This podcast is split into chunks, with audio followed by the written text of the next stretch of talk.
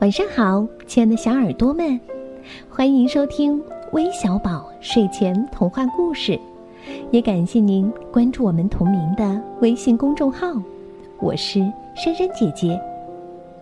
今天要和你们分享的故事题目叫《铅笔盒里的对话》，来听听这铅笔盒里会有什么样的对话吧。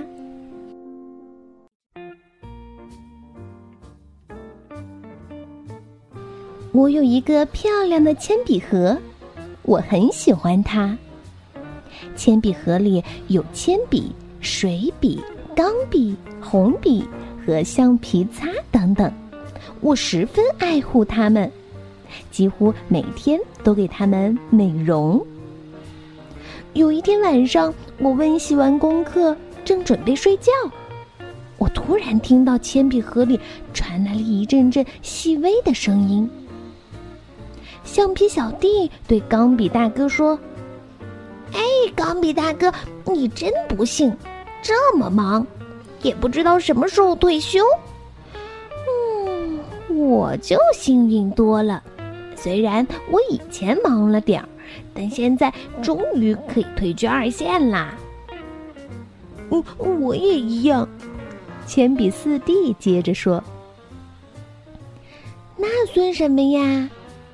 红笔三弟骄傲地说：“虽然我一直坚守岗位，从小学一年级到现在，很可能陪伴到主人上中学、大学，但我的工作量很小，我才是最幸福的呢。”那算什么？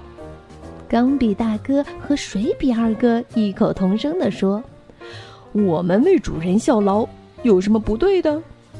更何况，主人更喜欢我们一点儿，而且称我们掌上宝。你们看，那一天主人能离得开我们的工作，我对主人的贡献最大，因此我们才是最幸福的。因为幸福要靠劳动。自动笔妹妹说：“ 好啦好啦，别闹了，还是早点睡觉。”明天为主人服务吧，主人对我们可不薄哦。这时的确安静了些。兄弟们，今天大家讲的都有道理，但是我们不应该大吵大闹，否则主人也就不再喜欢我们了。钢笔大哥说：“嗯，知道了就好，还不睡觉？”自动笔说着说着就睡着了。不一会儿，铅笔盒里就传来阵阵呼噜声。我想，嗯，大概他们都累了吧。这细小的呼噜让我今夜难眠。我谢谢他们。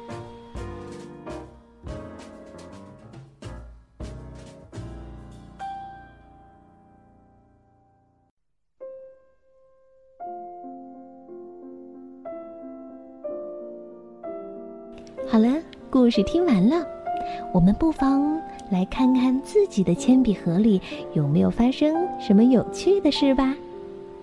那今天我们要将故事送给来自北京的李文怡，来自河南焦作的杨天琪，来自河南洛阳的李浩辰，来自浙江温州的黄新玉，还有来自湖南长沙的王静怡。另外还有一位来自广东开平的朱迪小朋友，今天是他的六岁生日，在这里，珊珊姐姐祝你生日快乐！我们明天再见喽，拜拜。